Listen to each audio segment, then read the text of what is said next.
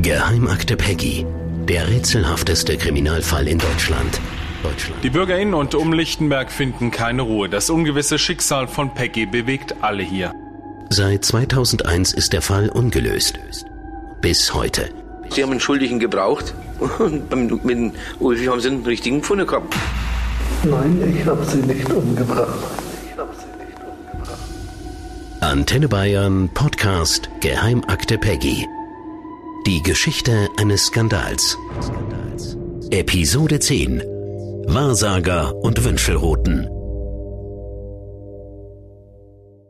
Willkommen zu Geheimakte Peggy, dem Podcast von Antenne Bayern. Ich bin Cordula Senft aus der Antenne Bayern Nachrichtenredaktion und bei mir ist mein Kollege Christoph Lemmer. Ja, servus. Wir würden uns wie üblich freuen über eine Bewertung, natürlich am liebsten fünf Sterne und ich glaube, das, was wir zu bieten haben dieses Mal, ist wirklich sehr speziell.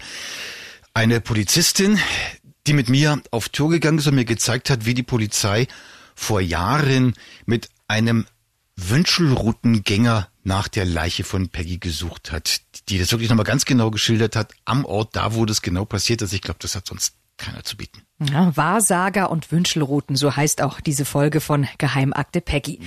Ja, Christoph, was haben Wahrsager und Wünschelrouten mit dem Verschwinden des neunjährigen Mädchens aus Oberfranken zu tun?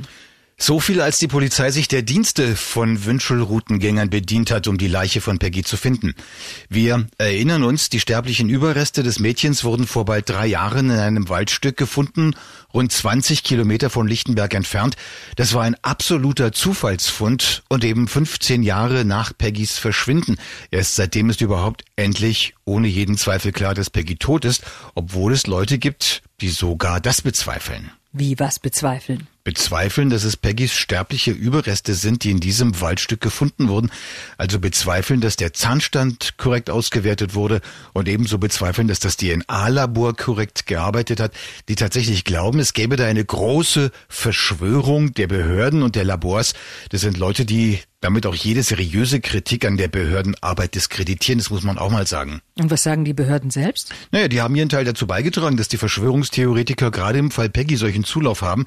Bis hin in den ersten Peggy-Prozess im Jahr 2004. Da hat sogar das Gericht Zeugen aufgerufen, die die abenteuerlichsten Verrücktheiten behauptet haben.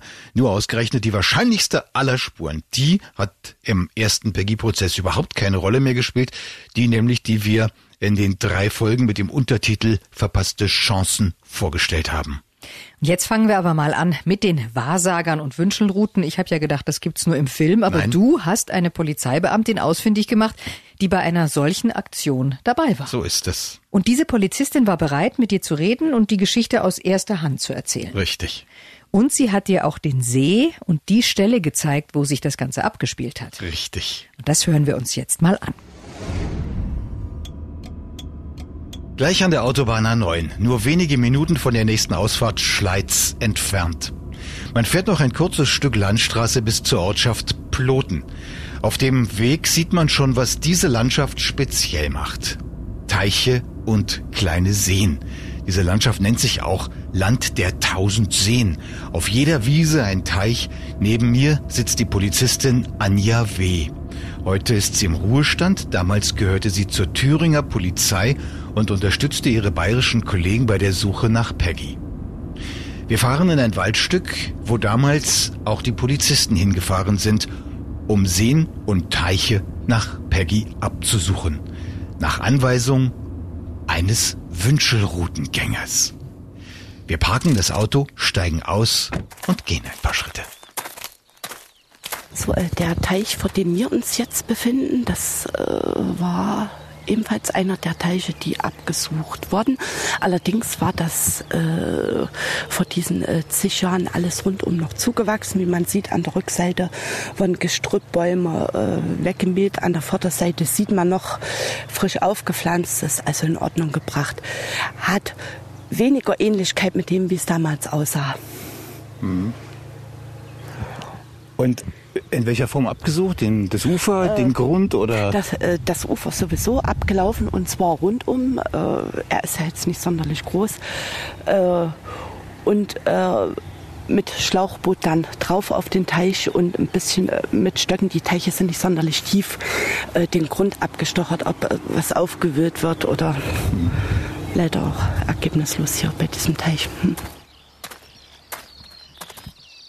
Dann machen wir uns auf den Weg zum nächsten Teich, den der Wünschelroutengänger markierte. Unterwegs reden wir über diese absonderliche Suche nach einem verschwundenen Kind. Circa sechs, sieben Leute als Ausrüstung äh, hatten wir dabei ein selbst mitgebrachtes Schlauchboote. Anderes Material stand uns damals äh, nicht zur Verfügung. Äh, es handelte sich auch noch um äh, private Mittel vom Dienst her. Äh, aufgrund der Eile äh, war das so schnell nichts zu bekommen. Mhm. Da kommen wir nicht durch, das ist schon zugewachsen. Wir gehen mal da drüben zu dem Teich, weil das war einer der ersten, wo wir waren. Ach so, ihr habt mehrere Teiche hier abgesucht. Hier die und einen noch hier vorne. Ah, okay. Also hier bei dem, der war damals, da waren wir aber nicht drauf auf diesem Teich. Äh, der war damals so sehr zugewildert. Da war äh, kaum ein Rankommen. Der ist erst in den letzten Jahren jetzt äh, hier beräumt und äh, be befahrbar gemacht worden.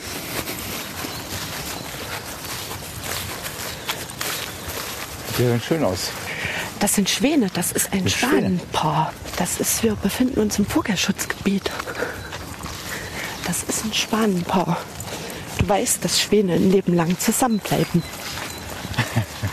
Doch, Ja, ja. das Paar bleibt ein Leben lang zusammen. Und wenn einer stirbt, bleibt der andere alleine. Jetzt wollte ich gerne mal vorneweg fragen, wie ist das eigentlich losgegangen, dass dieser Wünschelroutengänger irgendwie jetzt in eure, äh, in eure Fittiche geraten ist? Also es war eine sehr merkwürdige Situation. Der stand, es war im Jahr 2002, 2003, äh, in der Tür der damaligen Dienststelle, Wo war das jetzt? Welche Dienststelle? in der äh, Polizeidienststelle in Schleiz, hat dort angegeben, er sei ein Wünscheroutengänger und äh, er hätte auch mehrmals schon äh, mit Polizeidienststellen in, in Bayern zusammengearbeitet und könnte hier Angaben machen, wo möglicherweise eventuell äh, die vermisste Peggy Knoblauch liegen könnte. Das Ganze sollte in einem Gewässer sein äh, im Bereich Ploten. Daraufhin äh, kam natürlich äh, Bewegung in Gang. Zunächst wurde mit bayerischen Kollegen Rücksprache genommen. Äh, der Mann stellte sich raus, war dort bekannt, wurde äh, aber als ernstzunehmender Hinweisgeber eingeschätzt. So dass wir uns daraufhin entschlossen haben, äh, Ein Wünschelroutengänger wurde als ernstzunehmender Tippgeber eingeschätzt von der bayerischen Polizei. Jawohl, der wurde als ernstzunehmender Tippgeber, Hinweisgeber eingeschätzt.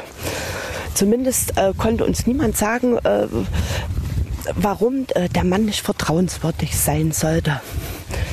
So daraufhin äh, kam in die Sache Bewegung. Es wurde also kurzfristig äh, eine Gruppe von sechs, sieben Beamten da äh, auf die Beine gestellt, die sich dann äh, wirklich in dem Bereich Ploten auch umsahen, wo wir uns dann äh, entschlossen haben, doch äh, mit einem Schlauchboot äh, auch mal auf einige Teiche zu gehen, dort zumindest das Wasser abzusuchen.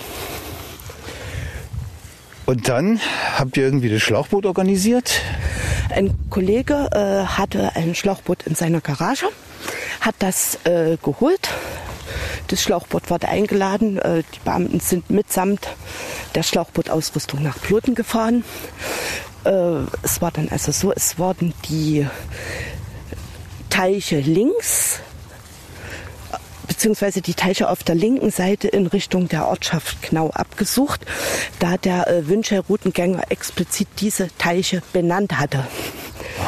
Natürlich wurde auch im Vorfeld abgeklärt, ob äh, dieser, äh, ich nenne mal Wünschel-Routengänger, äh, Beziehungen in diesem Bereich hier bei uns hatte, ob er möglicherweise schon mal in der Gegend war. Äh, man muss ja halt doch schauen, wie kommt der ausgerechnet auf diese Gegend. Aber es sprach eben nichts dafür, dass der, dass der lügt oder die Unwahrheit sagt oder sich was einredet. Okay.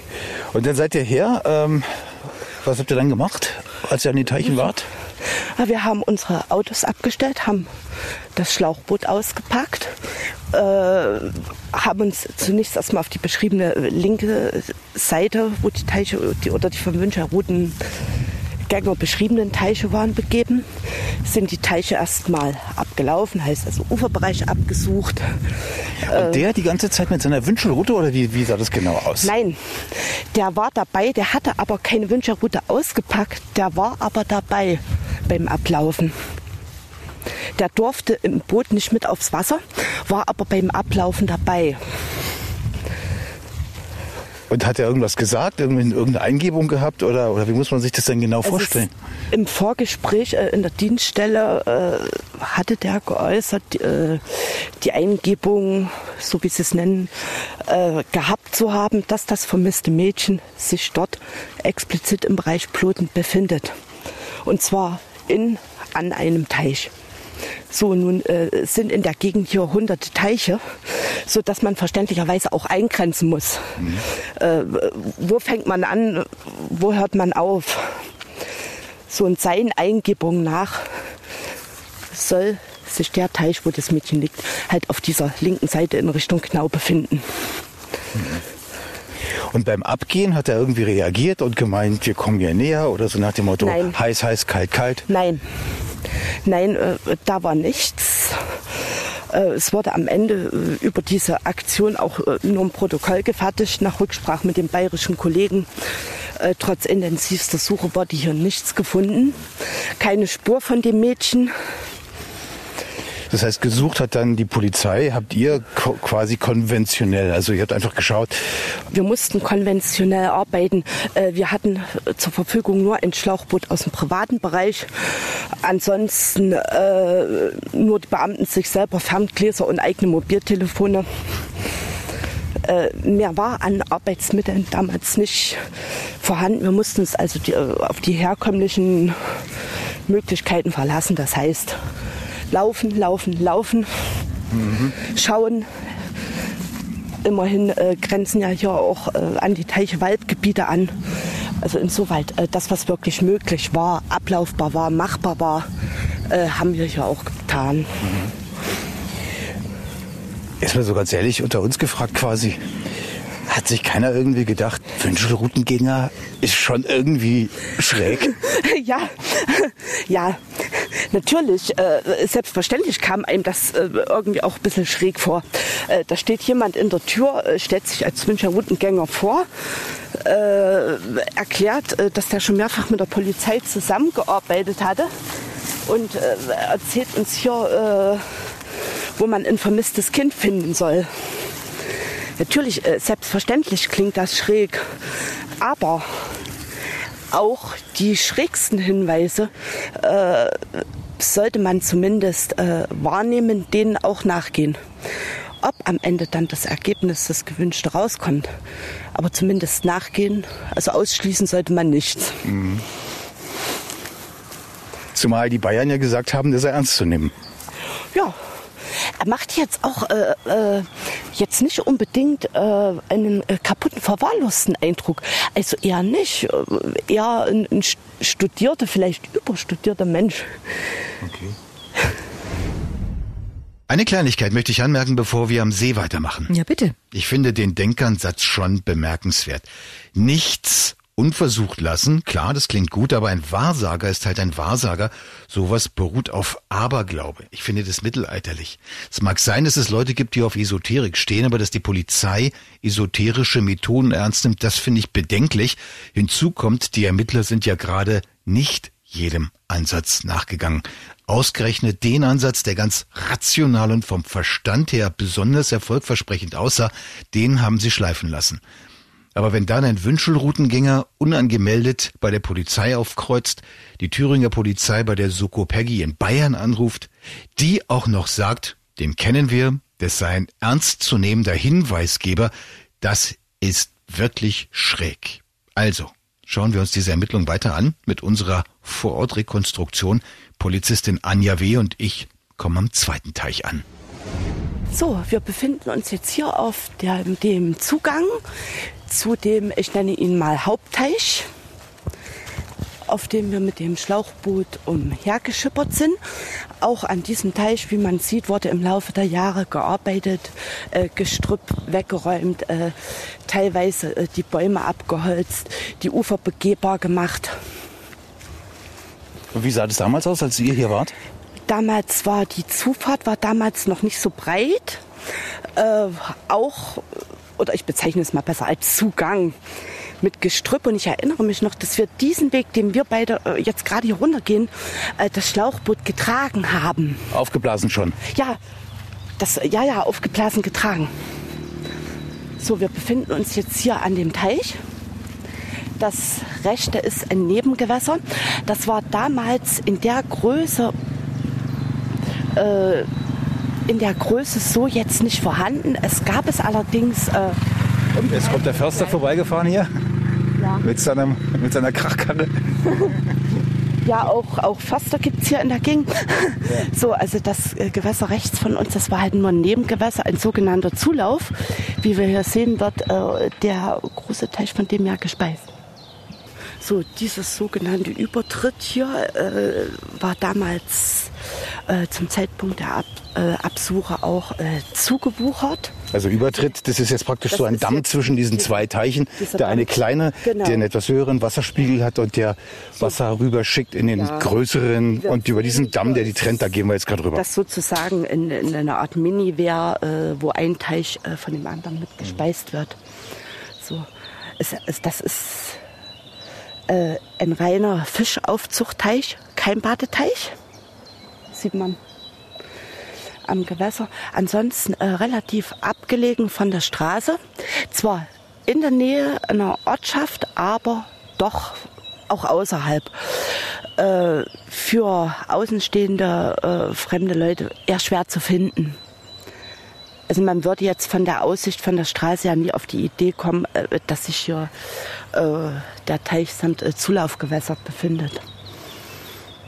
Und hier seid ihr dann da am Ufer? Das an diesem Teich, äh, das war der, äh, äh, ich nenne es mal Ort äh, der Hauptabsucher.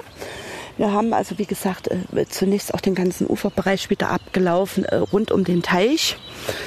Ich erinnere mich noch, dass auch Kollegen ihr Handy im hohen Gras damals verloren haben. Das nur am Rande. Ja, dass wir da auch noch suchen mussten, um das wiederzufinden. Und hier auf dem Teich wurde dann auch das Der Wahrsager konnte dazu nichts beitragen. Nein, aber seinen Angaben nach äh, sollte das exakt nun dieser Teich sein. So, äh, hier hat dann auch die Hauptabsuche stattgefunden. Wir haben also das Schlauchboot dann zu Wasser gebracht. In etwa dort, wo die springenden Karpfen sich äh, jetzt befinden.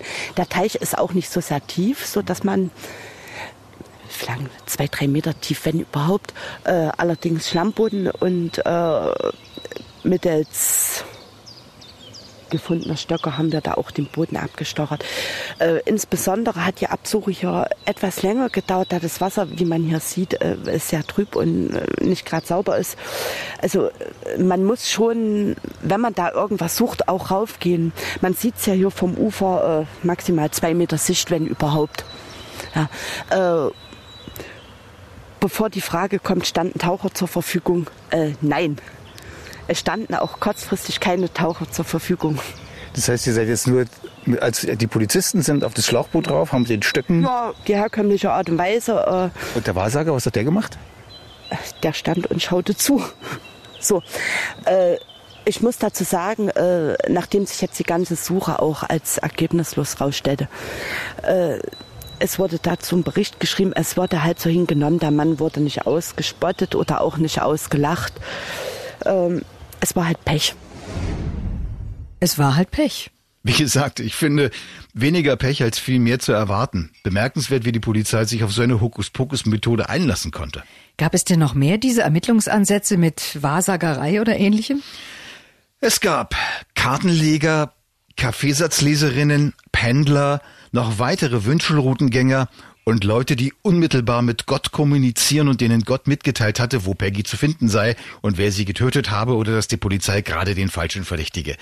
Es waren einige Dutzend solcher Leute, die großteils auch vernommen wurden, deren wegen Protokolle geschrieben wurden und die teils mit Polizisten irgendwelche drolligen Außentermine wahrnahmen, so wie der, den wir hier sehr ausführlich nachvollzogen haben. Und auch bei mir haben sich immer mal wieder solche Leute gemeldet, aber ich kann mit dieser esoterischen Denkweise einfach nichts anfangen.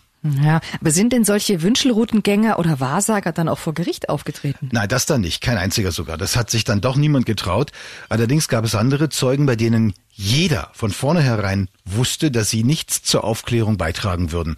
Die sind ganz offensichtlich nur deshalb geladen worden, um zu demonstrieren, dass man nach allen möglichen Seiten ermittelt und auch völlig wirre Storys erst einmal ernst genommen hat. Ja, und was für Zeugen wurden dann da geladen in dem Prozess? Zum Beispiel ein Kraftfahrer aus dem Saarland. Den hatten die damaligen Verteidiger ausfindig gemacht und in die Verhandlung laden lassen. Das war im Februar und März 2004.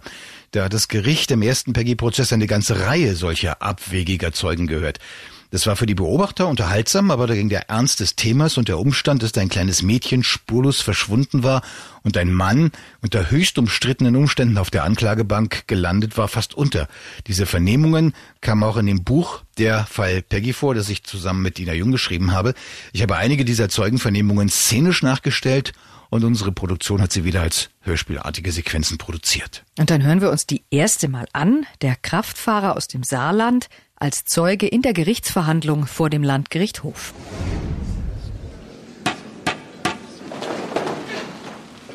Herr Seibert, jetzt erzählen Sie mal. Wie kam das, dass Sie die Peggy gesehen haben? Wo war das? Bei welcher Gelegenheit? Wenn Sie vielleicht erstmal einfach selber im Zusammenhang berichten. Bitte sehr. Ja, also das war, wie ich in der Türkei in den Ferien war, und zwar im Herbst letzten Jahres. Also das war dann im Herbst 2003. Wann genau? Also letzten November. Und zwar war ich da in Manavgat.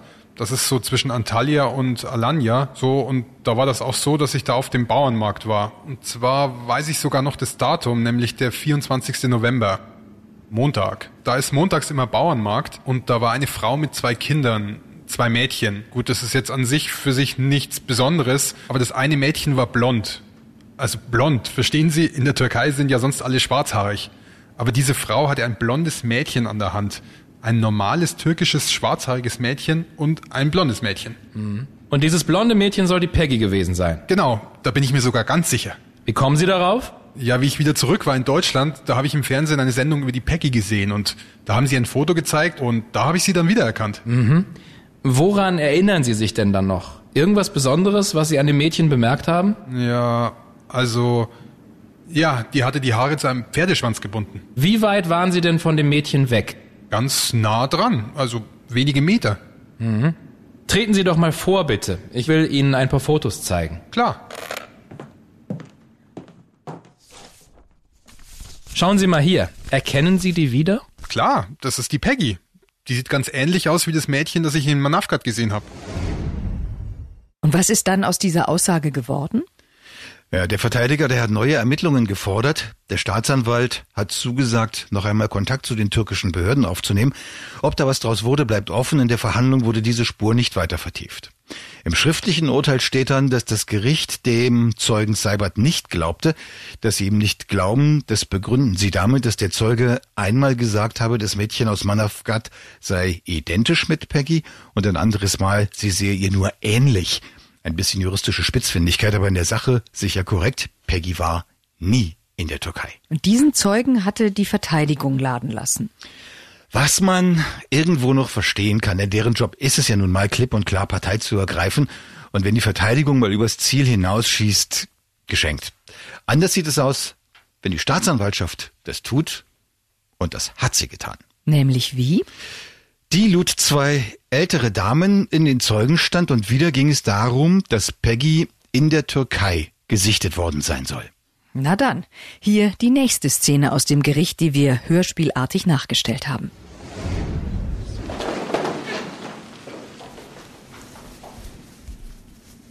Die können wir doch gemeinsam hören, oder?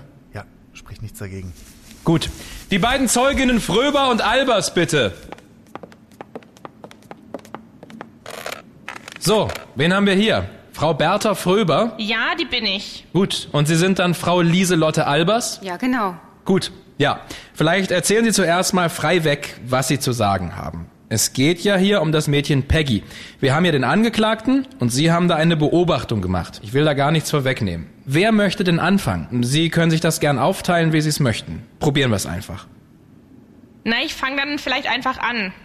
Also wir waren beide zusammen in Alanya.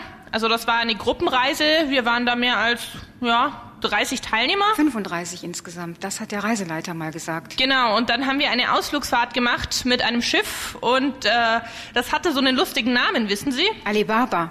Wie Alibaba und die Räuber. Und da sind wir also rauf, die ganze Gruppe, und dann sind wir so übers Mittelmeer gefahren, so die Küste entlang. Wunderschön, wirklich wunderschön. Und auf dem Schiff, da war auch ein Mann mit einem blonden Mädchen. Das war uns aufgefallen. Und als wir dann wieder an Land gingen, da ist der Mann mit dem Mädchen an der Hand auch an Land gegangen. Dann sind die beiden auf einen Motorroller gestiegen, der Mann und hinten dann das Mädchen drauf. Und der Mann ist dann mit dem Mädchen weggefahren.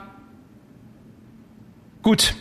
Was haben Sie dann gemacht? Wir sind ins Hotel gegangen, wir beide, Lieselotte und ich. War doch so. Genau. Und im Hotel haben wir dann diesen Artikel gesehen. Und zwar gibt's da auch eine deutsche Zeitung, der Alanya Bote. Und da waren auf der ersten Seite zwei Fotos von dem Mädchen und da haben wir einen ganz schönen Schreck gekriegt. Es war dieses Mädchen von dem Schiff, wissen Sie? Und dann haben wir den Artikel dazu gelesen und da stand das dann alles mit dieser Peggy. Wenn Sie bitte mal schauen wollen. Schauen Sie mal hier. Ist das dieser Alanya-Bote? Ja, genau. Ich halte Ihnen mal vor, die Überschrift lautet, lebt Peggy noch? Fragezeichen. Diesen Artikel haben Sie gelesen? Genau. Und warum sind Sie sich so sicher, dass es sich bei dem Mädchen, das Sie gesehen haben, um Peggy handelt? Weil die genauso aussah. Irgendwelche Besonderheiten? Diese wunderschönen himmelblauen Augen, die hat man sofort wiedererkannt. Und dieser wunderschöne Mund. Und dann hatte diese wunderschöne große Füße und diese schönen Hände, wie auf den Fahndungsfotos. Und dann auch noch diese wunderschöne weiße Haut und diese wunderschönen weißen Zähne. Wie lange haben Sie dieses Mädchen denn beobachtet? Da müsste ich jetzt aber nachdenken. Also nicht so lange, würde ich sagen. Also kurz nur. Hat die eine Zeugin wirklich immer wunderschön gesagt? Die hat wirklich andauernd wunderschön gesagt. Auch die wunderschöne weiße Haut kam so von ihr. Und was ist aus diesen Aussagen geworden? Die Soko Peggy hat nachermittelt, übrigens ausgerechnet einer dieser beiden Beamten, die für das Anatolien-Abenteuer aus unserer Episode 3 von Geheimakte Peggy in die Türkei gereist waren, der hat sich mit der türkischen Polizei noch einmal in Verbindung gesetzt und die haben tatsächlich einen Mann mit einem Mädchen ausfindig gemacht, die auf dem Schiff Alibaba mitgefahren waren. Das waren auch tatsächlich Deutsche, nur war es nicht Peggy mit einem Entführer, es war ein Mann aus dem niedersächsischen Rinteln mit seiner Tochter. Ganz normale Touristen, wie die Zeuginnen Fröber und Albers auch. Die beiden Zeugen heißen übrigens in Wirklichkeit natürlich anders. Die Namen sind geändert. Christoph, aber was für eine Mühe für so eine Spur. Das ist absurd, oder? Und im schriftlichen Urteil hat das Gericht volle sechs Seiten dazu geschrieben, nur um am Ende zu dem Ergebnis zu kommen, diese Spur war es auch nicht. Damit lässt sich der Angeklagte jedenfalls nicht entlasten. Und gab's noch mehr von der Sorte? Ja, durchaus. Allerdings nichts mehr in der Türkei, sondern dafür in Pforzheim in Baden-Württemberg. Was war da? Da war eine Zeugin, die Peggy mehrmals gesehen haben wollte. Die hat das Gericht dann auch als Zeugin zum Prozess geladen. In der Verhandlung war sie dann aber sehr unsicher und hat nur sehr zurückhaltend geantwortet und erwies sich schon im Ansatz als nicht belastbar. Noch mehr? Ja, das Gericht hat sich auch auf die Story eingelassen, die besagt, Peggy sei prostituiert worden. Und zwar dem bösen Klischee folgend natürlich in einem finsteren Ostland, in diesem Fall in Tschechien. Mhm, dazu haben wir auch wieder eine hörspielartige Szene produziert, wieder mit einem veränderten Namen.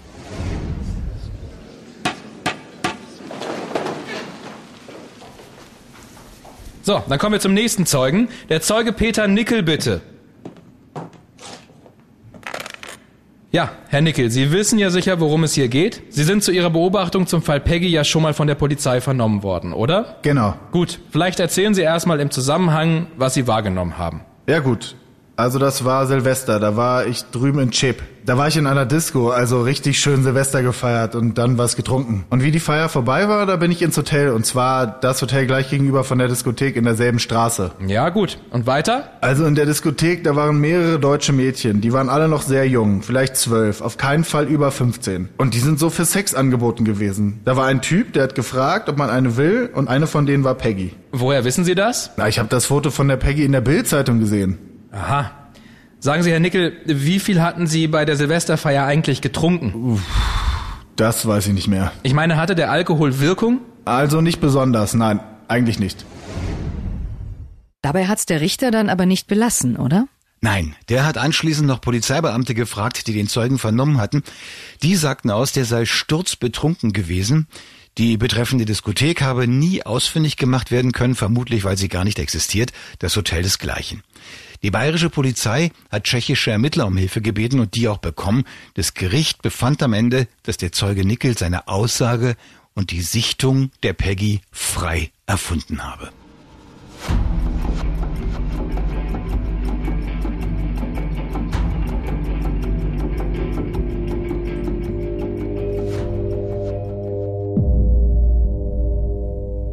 Geheimakte Peggy. Das war die Episode 10. Christoph, es geht nach wie vor darum, den Fall Peggy neu zu beleuchten. Du versuchst immer noch neue Erkenntnisse zu gewinnen. Was machen wir denn nächste Woche? Wir gehen nochmal zurück ganz an die Anfänge des Falls Peggy und auch an die Anfänge der Berichterstattung. Und das tun wir zusammen mit einem unserer Antenne Bayern Kollegen, die damals zu den ersten gehörten, die überhaupt zu diesem Fall recherchiert haben. Unser Bayern-Reporter Stefan Burkhardt. Bis dann. Geheimakte Peggy, der rätselhafteste Kriminalfall in Deutschland. Ein Podcast von Antenne Bayern. Jetzt abonnieren.